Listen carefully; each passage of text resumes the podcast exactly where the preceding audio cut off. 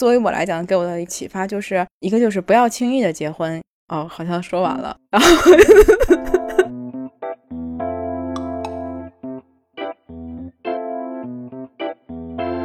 好，欢迎大家来到有间聊天室，我是小寻，我是 Siki，我们今天是东京贫困女子的最后一期节目了。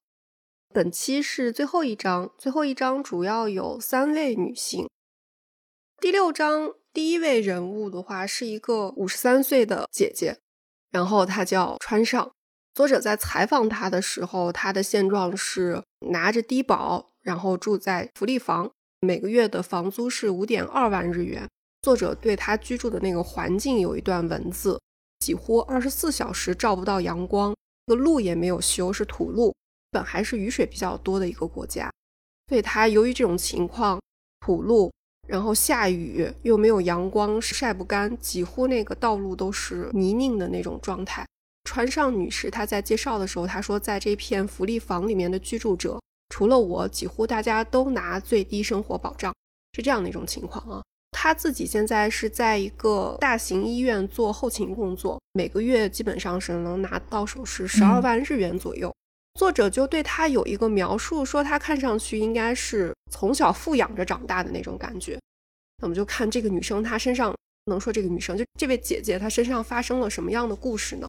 她本来出生在一个东京的中产家庭，一直都挺一帆风顺的，和同一个公司的人就结婚。结婚了之后，她就辞职了。辞职了之后呢，他们俩就是她跟她丈夫有了一个女儿之后，后来就跟丈夫离婚了。然后她跟她丈夫离婚的原因啊，这里面离婚的原因，我觉得都挺值得吐槽的。她离婚的原因就是因为她丈夫其实是一个二婚的人，和当时的前妻常常要见面，因为他们之前还有一个孩子，商量这些事情就常常见面。然后她自己就因为这件事儿老去跟她当时的老公吵架，两个人因为这个原因去离婚了。那离婚之后，她又自己赌气带着女儿搬出来了，而且她。拒绝了抚养费啊，你懂吗？你懂我那种心情吗？我就是在想，就是你为啥不拿呢？都没说他不给，就是你就自己给放弃掉了，就没有要这个钱。嗯，他就找了一份国公立大学的教授秘书的工作，正式职工，基本上是能拿到四百万日元左右的年薪，情况还挺不错的。他也送他自己的女儿去读了一个私立学校，就在感觉看着那个日子还不错的时候，发生了变故。一是父亲去世了，那父亲去世了以后，他有一个有精神问题的姐姐。由于他姐姐有这种情况呢，他就把所有的遗产都给了他姐姐。其实我觉得他从这儿开始就有一点做错了这个决定吧。那他姐姐其实因为有精神问题嘛，我觉得他其实已经没有什么余力去想这个钱应该怎么样去用了。他就把自己的房子，就是父亲的那个遗产啊，老家的房子，用很便宜的钱卖了以后，搬去了关西。然后后来是关西那边的精神病医院给川上女士打电话，说她姐姐的精神状况就精神疾病比较严重，希望她去看护。那川上女士呢，刚开始是职场和医院两边跑，后来她就干脆辞职，然后去看护姐姐了。最终导致的就是她后期找不到正式工作，而且还借了高利贷。然后她的女儿高中好像大概是在高二的时候也退学了。是这样的一个情况，作者对他有了一个描述，在其中说，他没有明说，但传达给我的感觉就是说，去看护他姐姐这个决定做的是有一点草率的。假如他当时拒绝了精神病医院，不去看护他的姐姐，他不辞职，他就不会落到这般田地，也不会导致他的后代，就是他的女儿成为这样的一个情况。因为我们综合前几章。能想到他女儿今后其实也有可能会陷入贫困。其实这个里面有讲他女儿后来怎样了。第六章的描写的是已经陷入贫困的这些女性，她们的孩子未来在面临的这个生活，所以它的标题变成了“孩子的未来正在消失”。川上女士二十九岁的时候怀孕的，三十三岁的时候离婚的。她离婚的时候，她的女儿四岁。然后呢，到后来就是她姐姐出现了那些问题的时候，她女儿是刚上到了中学。而且他女儿的学习特别好，书上写的是女儿学习好，读的是一所私立中学。为什么选择这个私立中学？是因为他所在那地方的公立中学都比较乱，然后他女儿就考上了一所挺不错的一个私立。这个私立基本上很多的学生都是能够考到东大这样的学校的，所以这所私立应该是挺厉害的一所私立。但是就是因为他妈妈就川上女士为了照顾她姐姐，所以辞职了，以及还有这个高利贷，还有就是她要去照顾她姐姐，她承担了她姐姐的这个看护的这个工作吧，可以这么说。原来的年薪是四百万，我记得，然后再加上她自己还有五百万的存款，所以她以前的时候还是可以的，而且还能供女儿上这种私立中学。然后她女儿后来私立中学上到了二年级的时候就交不出学费了。所以他最后女儿是变成了一个函授，就退学了，从那个私立中学退学，变成一个函授了。然后他的女儿是自己一边打工，然后一边考学。他还是想考那个国立大学，但是没考上，最终是考进了保底的包的一所私立大学。但那个私立大学也是排名挺靠前的一所不错的私立大学。然后他还是靠那个助学贷款，回到了第一章贫困女子那个靠助学贷款的那些女大学生们。评论里面很多人就说：“哎呀，一眼就感觉好像把女儿给害了。”好像是在第一章里面看到了他女儿的样子一样，可是他只读了一年就放弃了大学生活，这是他女儿的后来的情况。作者在描写的时候，他不是说川上女士，假如那个时候拒绝了精神病院的看护呢？就我有一个疑问，就是这个精神病医院要求家属去看护的这件事儿，它是否是必须的？对我也很疑惑这一点，包括我在读到这个地方的时候。我还在我的朋友圈里面发过这个感悟，就是说非直系亲属吧，这应该属于，就是说不是我应该去照顾的，我觉得他不属于他有法律责任上的那个照顾的义务的。虽然说道德上面来讲的话，应该是去给予一定的经济啊，或者是人力上面的，他是可以拒绝的。但如果他拒绝了的话，照顾他姐姐这个应该是由当地的那个相对应的一些福利机构来去做了。我也觉得是这样，而且他当时其实是出于善良，然后觉得自己姐姐情况是那样，他才把所有的遗产都给了他姐姐。我就觉得他做错了，姐姐都成这种样子了，难道你就没有意识到他根本就不可能操控那些金钱吗？但凡稍微有点脑子，哎呦，这话说的好过分呀！就是你但凡有点脑子，你就知道这个钱应该把握在你手里面。然后你哪怕是给你姐姐雇一个人呢，我们站在上帝视角就比较好去总结。可能他当时也没有说到这一块儿吧，我感觉这个作者没有直说，但是他写的那个字里行间让我觉得就是怎么说呢？这种从小是在比较好的一个环境中长大的这种女孩，她可能自己就没有这种意识。然后他想对他姐姐好，也是单纯的出于自己的那个，就可能他自己小的时候也得到很多家人的照顾，得到过这种爱吧，所以他不可能去把他姐姐扔掉。我觉得可能是这种感觉，但真的就是啊，就看到他姐姐把他们家那个房子给便宜卖了，哎呀，我好心疼呀！我就在想，谁捡了这么一漏呢？对不起啊，我觉得他应该是被骗了，因为书里的原句是他把他东京的房子，就老家的房子是很便宜的卖了以后。又在关西那边买了一个非常贵的公寓，所以就是，哎呀，就很郁闷呀。第一点是就不应该不要前夫的抚养费，人家都没有说不拿，你就直接给拒了。第二就是处置遗产他也不上心，然后又贸然辞职。你跟别人商量一下，其实在这个里面就特别想给，无论是在国内也好，还是在日本，因为我现在也是在日本，可以通过很多的渠道去寻求一下外援。如果你对这个事情不懂，咱起码可以上网查查，对吧？我觉得咱们现在很多人都会有第一反应，我先上网查查。然后第二点就是，你可以去求助一下有关的这种机构服务。你像我当时在准备一些就是跟房子相关的这个手续的时候，我是有去咨询我们这边的那个免费的咨询，当然它有时间限制，你要自己去找的话，第一次咨询可能是可以不限时，可能两个小时就可以的。那这个是三十分钟为一个阶段，如果你下次还想来的话，你再预约，当然有时间限制的哈。那你去预约，你去咨询一下，你就知道你能够有怎样的一个权利，还有你是否要履行这个义务了，对吧？对，而且反正他有的时候给我一种感觉，就是我不知道我这样描述对不对。你说他不想管他姐姐吧，他又后期去那样照顾。那你说他想管他姐姐吧，他从一开始就只是从金钱方面就把钱就给了就完事儿了，就感觉好像有一种就把钱都已经给你了，还能怎么地的那种感觉。应该再做的详细一些，你都知道他有这种精神疾病，怎么能敢把钱全都给他呢？我也是这么想的啊！你看，弄得自己女儿本来能拥有一个特别光明的未来，学习成绩也好，真的是好争气的孩子啊！这么争气的一个孩子，碰上了一个这样的，哎呀，有点糊涂的妈妈，真的是让你觉得，哎呀，看到这张的时候就觉得，哎，好气啊，就这种感觉。一共有六章，第一章是女大学生，说觉得好像自己言语之间会有一点严厉，我我在想，可能不知不觉又会带到那个教师的身份里面啊。虽然我现在也在反思，我觉得可能有时候也不对。就像我刚才说的，这把牌如果落到自己手里面的话，指不定得打成什么样。然后再往后走，第二章是家庭变故，嗯，第三章是单亲妈妈，是吧？第四章是非正式雇佣。就这一系列读下来，其实中间的单亲妈妈还有家庭变故那，反正我本人是没有那么大的那种共鸣吧，因为毕竟没有那种情况。那到了差不多第五章的时候，他开始说还有工作，但最终也陷入贫困的时候，你就会觉得心里面咯噔一下。对。然后你再看最后一章，就这么好的情况，他都有可能落入贫困。对我现在最大的一个感觉就是，哪怕工作再跟屎一样，也不能辞职，也不能贸然辞职。虽然可能一个月总有三十天想辞职，是吧？即便这种情况，也不能贸然辞职。嗯。而且，其实我们再往后面去讲，我觉得这些姐姐们，她们可能还有一个问题是，没有想过自己会找不着工作。我们接着看第二个姐姐。第二个姐姐是一个五十五岁的姐姐，然后她叫植草。我跟你说，听这个节目的人估计以为主播也差不多在五十岁左右，其实主播已经八十了，叫人家姐姐就不合适，要叫妹妹。哎，好了好了，不瞎说了。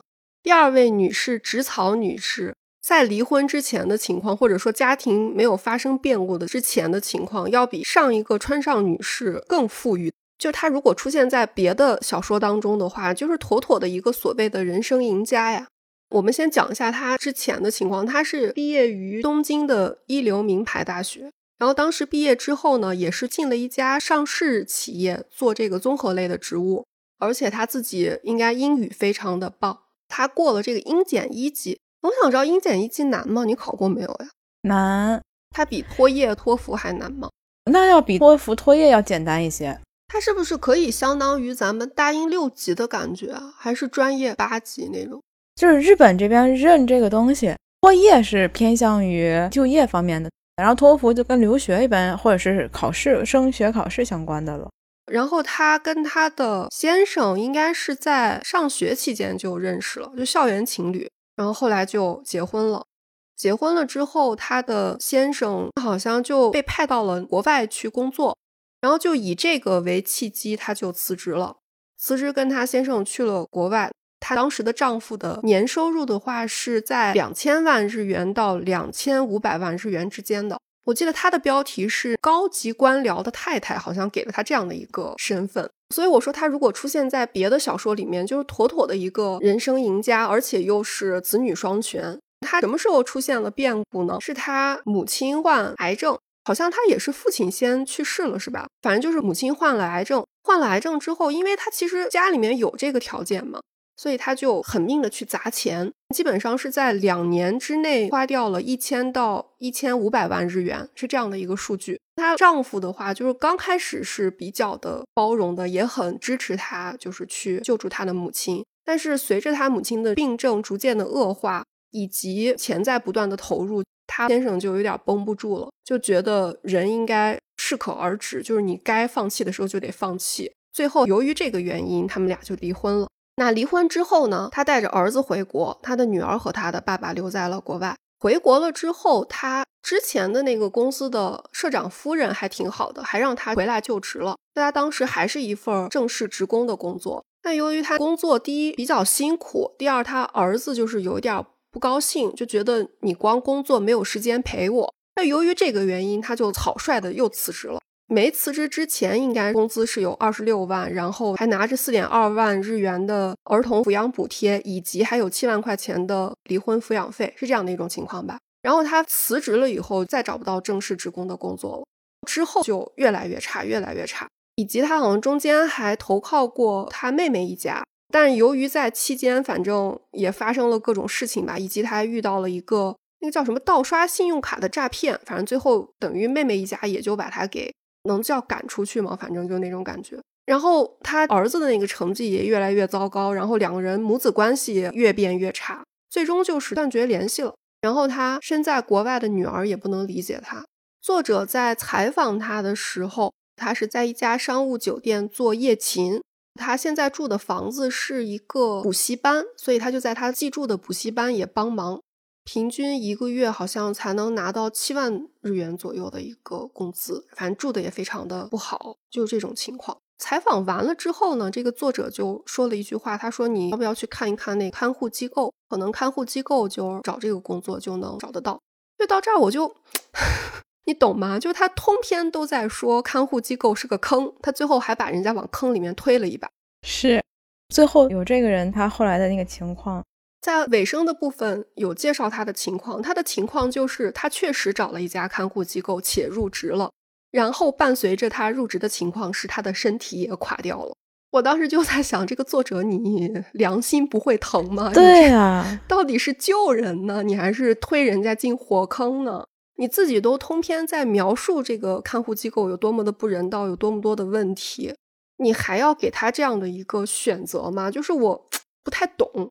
我觉得应该这样吧，就是我不，当然咱们也不知道这个作者当初去跟他介绍这个开户机构的话是怎样说的，嗯，但是如果是我来跟他说的话，我来给他推荐这个工作的话，我会跟他讲明，就我已经看过有很多人在这样的机构中工作以后，他们的后来的情况，就是一些不好的方面，我也会告诉他。那倒也是，这样的话让他自己去做一个判断，就是这个工作很累很苦，甚至可能要经常加班，然后。加班费会很低，但是呢，现在就是缺人，什么人都要啊，就是这样的一个情况。你要不要在这里工作，以及你去找一个怎样的一个看护机构？还有就是你有一个心理准备，比方我就在这里面先周转一下，我先攒够了多少钱以后，我就离开他。我觉得这个应该都跟他讲明白了，而不是就单纯的告诉他说啊，有这样的看护机构的工作，你可以去试一下。我觉得这样的话就有点不负责任了。确实是这样的。但是你纵观他的故事，你就看这个人是一个没有什么判断力的姐姐。对，出现的三位，虽然说前面两位也都算是高知类型的，因为也算是知识分子类的，都上过大学的，对吧？都是不错的，他也不错了，他也是一流大学。对，但是你会发现他们的判断力都很奇怪。就是我感觉他可能对自己太自信了，他就是我记得他好像通篇还说过，就说。自身条件确实特别优越，你看他的履历，对吧？上市公司，然后英语也可以，又有海外的经历，就他可能自己都没有想到，完全没有想到自己找不到工作。我当时看的时候，我说哪怕你去做个 YouTuber 能，教英语吗？哎，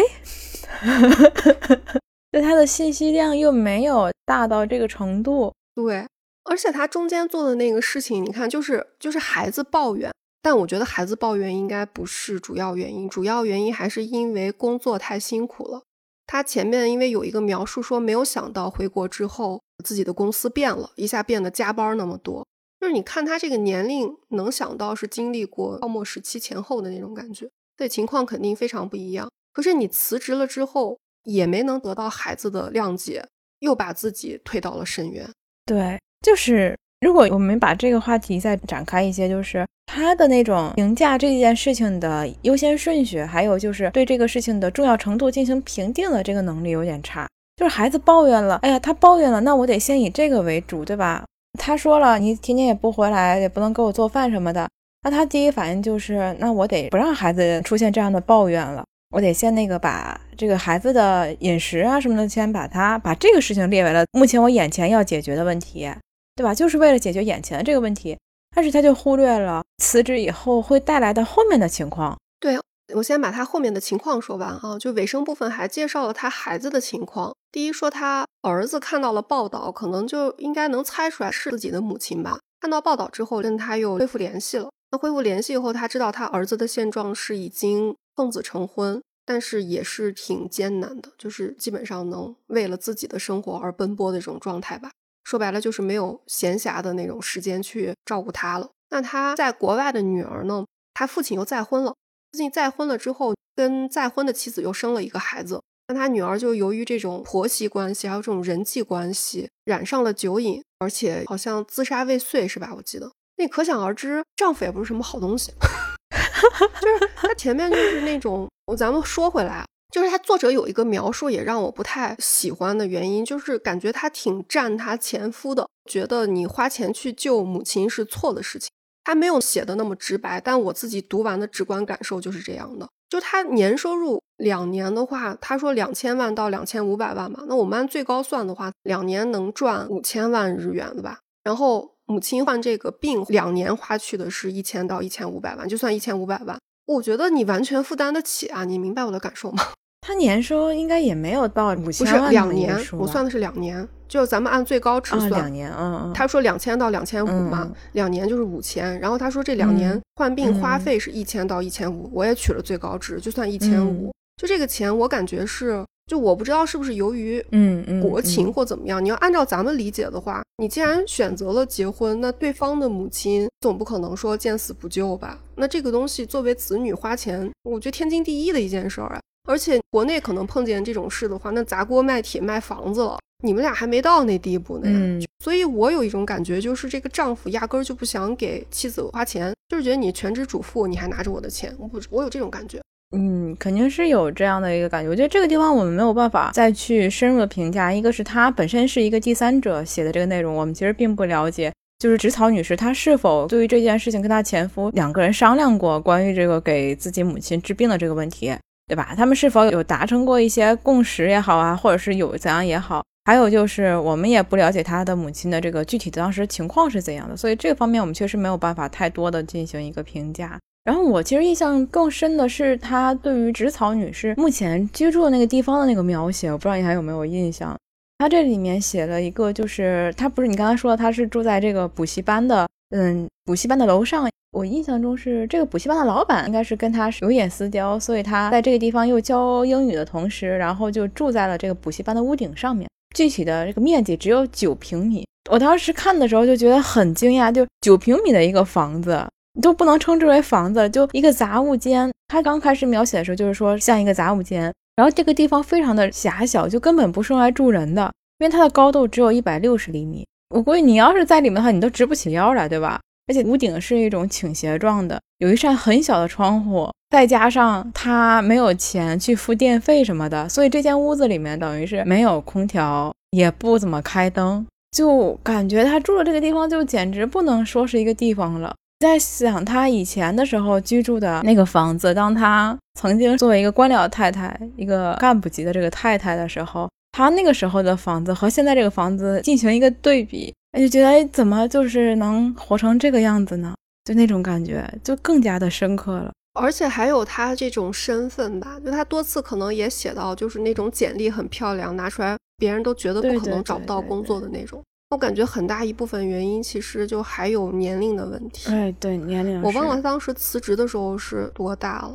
但反正说白了就是过了四十岁，就是过了三十岁都不是很很好找工作了。何况你当时应该一定已经超过四十岁了，居然还敢那么贸然的辞职。哦，我看到这儿我就好好焦虑。我觉得是因为这样的，就是她一开始的时候跟她的丈夫结婚的时候，她应该还很年轻，就是二十刚出头，对吧？应该是这个年龄的时候，对，然后结婚了之后，她就二十中怀孕了以后就辞职。目前这本书里面大多数女性的一个现状，她辞职了以后，她就没有进过职场了，她没有这个意识，也没有这个概念，而且再加上她的生活其实是很优越的这种环境下，她也不担心这个钱的问题，所以她根本就没有操心过这个问题，她也没有想过我下个月的水电煤气费到底从哪来，这个钱她就根本就没有想过。他不是四十岁以后在日本，他重新找工作的时候还能找到。然后我估计他那个时候还是觉得，哎，找工作还是很容易的嘛，就觉得自己这个条件这么优秀，而且我也找到工作了。然后当时那个钱基本上还有，你看他基本上一个月也能拿着三十几万了，快将近四十万了。是，这就是前两位了。然后就是说到了最后一位了。好，最后一位啊，最后一位我一直都没有看，就我。听你就是说过有一个东京大学的研究生，然后我一直都没有看，我是昨天晚上才看的。我真的是看半夜我就喊出声音来了，你知道吗？就是真的喊了一声啥？就哈，就这种感觉。好，那我们就进入第三位女性。第三位女性她的年龄我忘了啊，那她叫井川女士。井川女士一上来，作者就给了她一个四个字的评价，让我记忆特别深刻，叫做勉强活着。为什么这么说呢？是因为她当时已经患了一种。翻译成慢性疲劳症候群的这种病，我感觉他这个病其实还是精神性，然后去引起的。我没有查，但我读完我是这种感觉，我觉得应该是精神压力带来的。那这个病会有什么体现呢？他会没有办法调节自己的体温，而且会经常性的全身剧烈疼痛，然后身体也没有办法自由去活动，甚至连翻身或者转头和人说话也办不到。就是连做起来这种很小的动作的话，都得需要护工来帮助。他其实是一个我们刚才讲的东京大学研究生的这样的一个学历，然后他学的应该是临床心理医生，在业界的话也特别的挺优秀、挺活跃的这样的一位女生。她也是结过婚的，先生当时也做的是非常勤的工作，就是合同工吧，就是大学或者研究机构里面的合同工。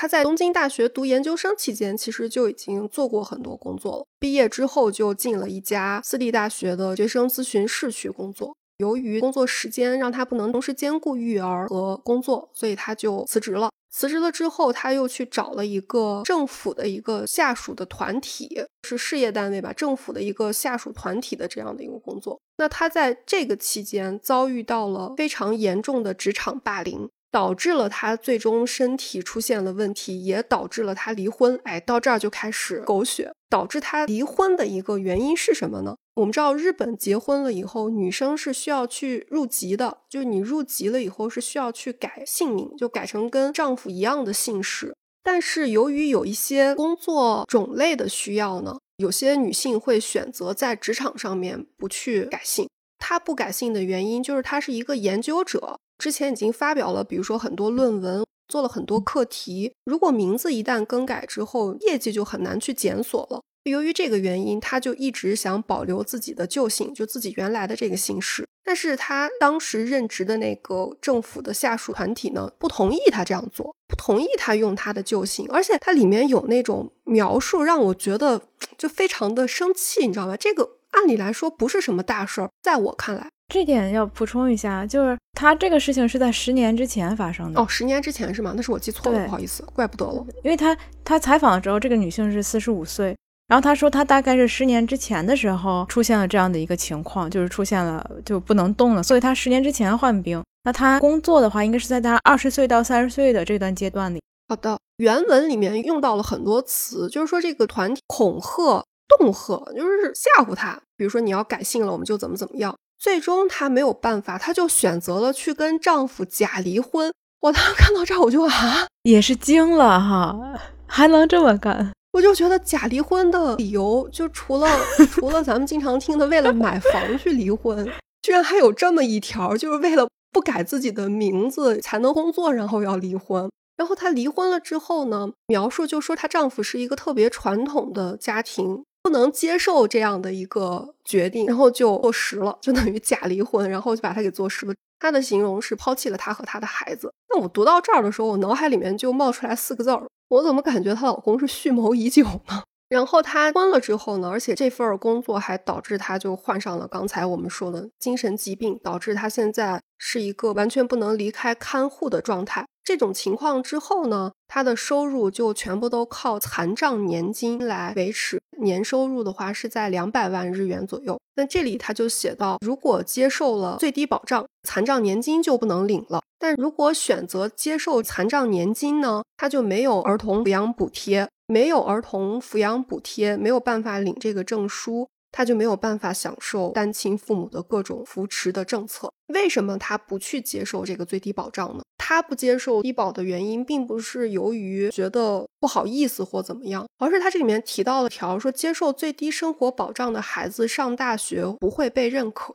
我就去查了一下，但我觉得好像要说清楚有点麻烦。但最起码我看到他说，就是接受低保的人，如果你要是进大学的话，必须得有几个条件，就是你要不然就跟接受低保的这个人要分开，它叫做世代分离。我理解的意思就是，按咱们来说，就得有两个户口那种感觉，就得分家。当时的那个政策是不能一边接受低保，一边进入大学去读书。我当时读到这块的时候，我以为是社会上面的那种觉得你低保你就不应该来读大学，就是那种偏见让他没有办法。但看来好像不是，是由于他低保的一些政策所导致。按他的这种口吻下来的话，感觉好像拿低保应该是条件会稍微再好一些。但他由于有这个原因，因为他那提到他两个孩子还算都比较争气，就读书情况也很好。跟他的关系也很好的那种感觉啊，他描述的，所以他可能为了两个孩子的未来，就选择了不去接收低保，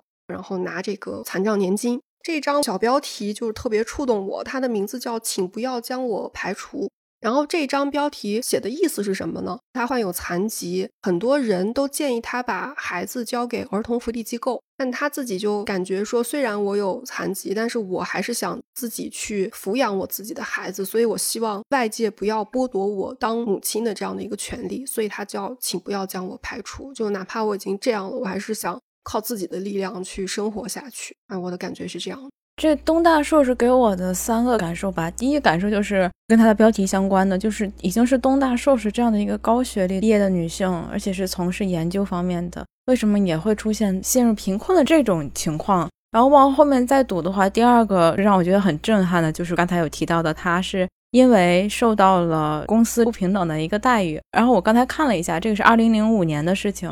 二零零五年的时候，他进到的后面的这家公司，然后被告知这里面不能使用旧姓的这件事情是二零零五年。然后我在这个地方我画了一条线，当时在这个画线的地方我加了一个我自己的一句话，就是还好我没有那么早出生在这个世界上。这个跟上面就有点矛盾了。跟上面的话带有上帝视角的我看来的话，前面两个人是在不恰当的时候辞职了，他我就感觉他是在该辞职的时候没辞职。啊，对对对对，有道理。接着说，就是第三点戳到我的，就是她这位女性，她一直想通过这个作者去申诉的一件事情，就是身为，因为她已经是一个完全就处于这种残障的一个状态了，她已经是刚才你有提到是完全需要别人来照顾她的，她是浑身他那个肌肉是没有办法，他所有肌肉都是松弛状态，是没有办法自动的去拿笔呀，或者是自己，他给自己刷牙都不可能的，就他人就只能是躺着，是因为那个在之前那个公司里面受到这些打压也好，他后来出现头疼嘛。在严重了以后就越来越不舒服，但又不给他批假，他其实就是应该早一点离开这个环境就对了，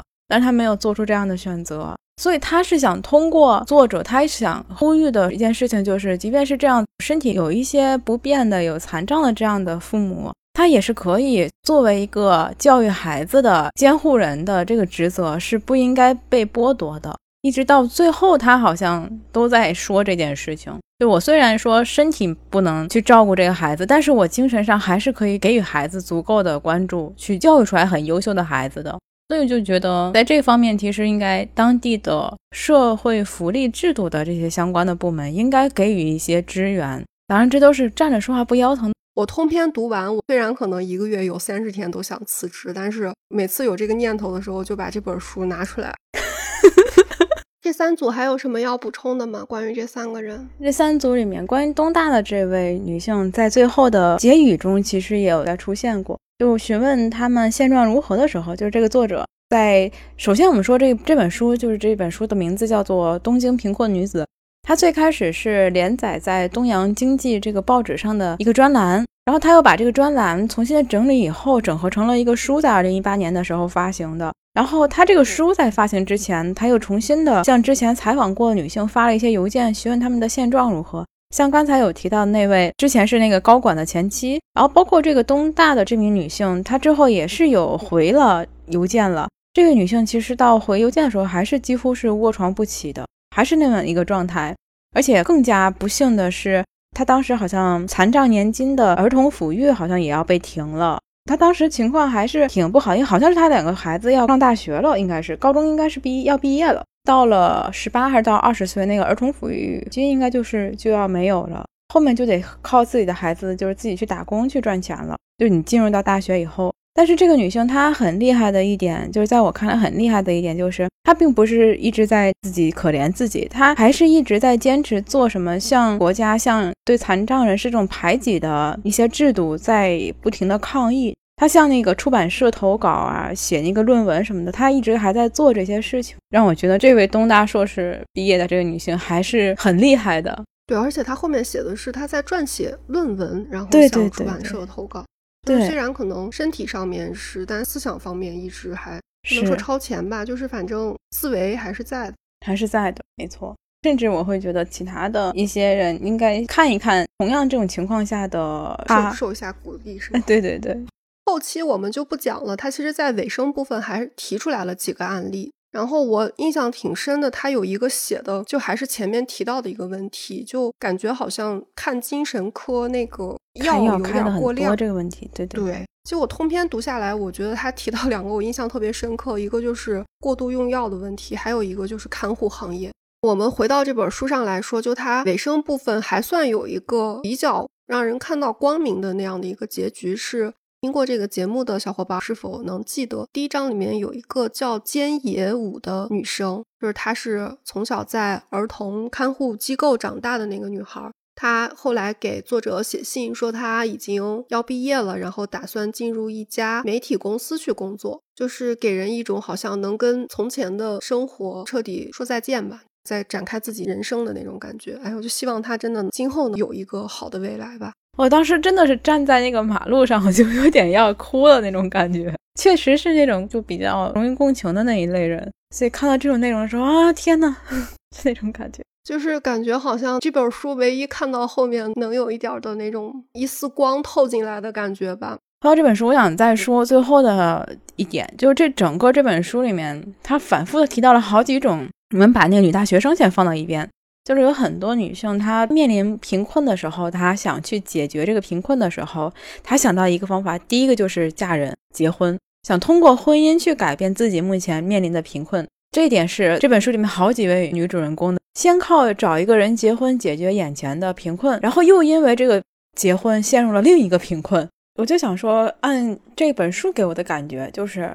为了解决目前的贫困而选择结婚的这种是最不可取的一个方法，这是第一个。还有一点就是，无论我们现在所处的年龄是怎样的年龄，一定要多去看一些东西，书也好，文章也好，不要去看太多的鸡汤类的内容。为什么这样说？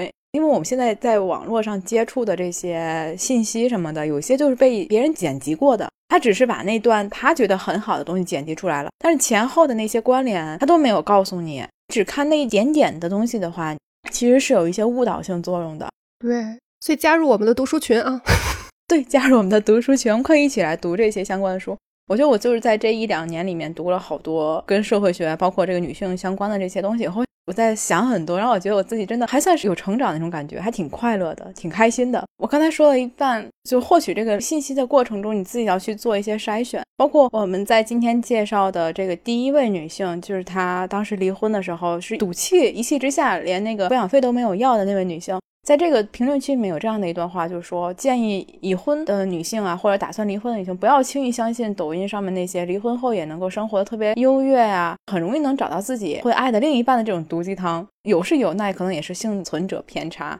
我觉得他情况跟国内不一样的在于，国内很多离婚了，人家工作还在。就是如果是做全职或者是没有什么工作技能、太久没有工作的人，你就不要不要想那么多，想什么我不要他的钱，为啥不要呢？你应该对呀，为什么不要呢？就很我也是很好奇，因为你要他都不一定给啊。整个读完的这本书给我们自己的一个感受，作为我来讲，给我的启发就是一个就是不要轻易的结婚。哦，好像说完了，然后。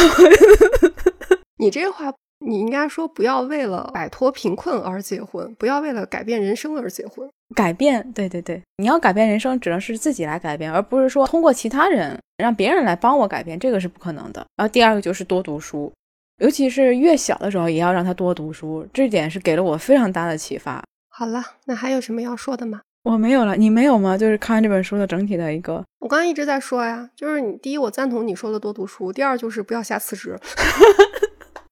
很好，很好。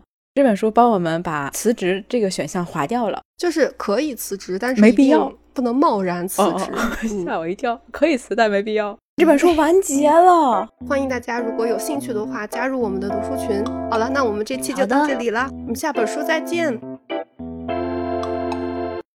这里是有间聊天室，我是 Siki，我是小寻，感谢你的聆听，记得关注我们哦，下期再见。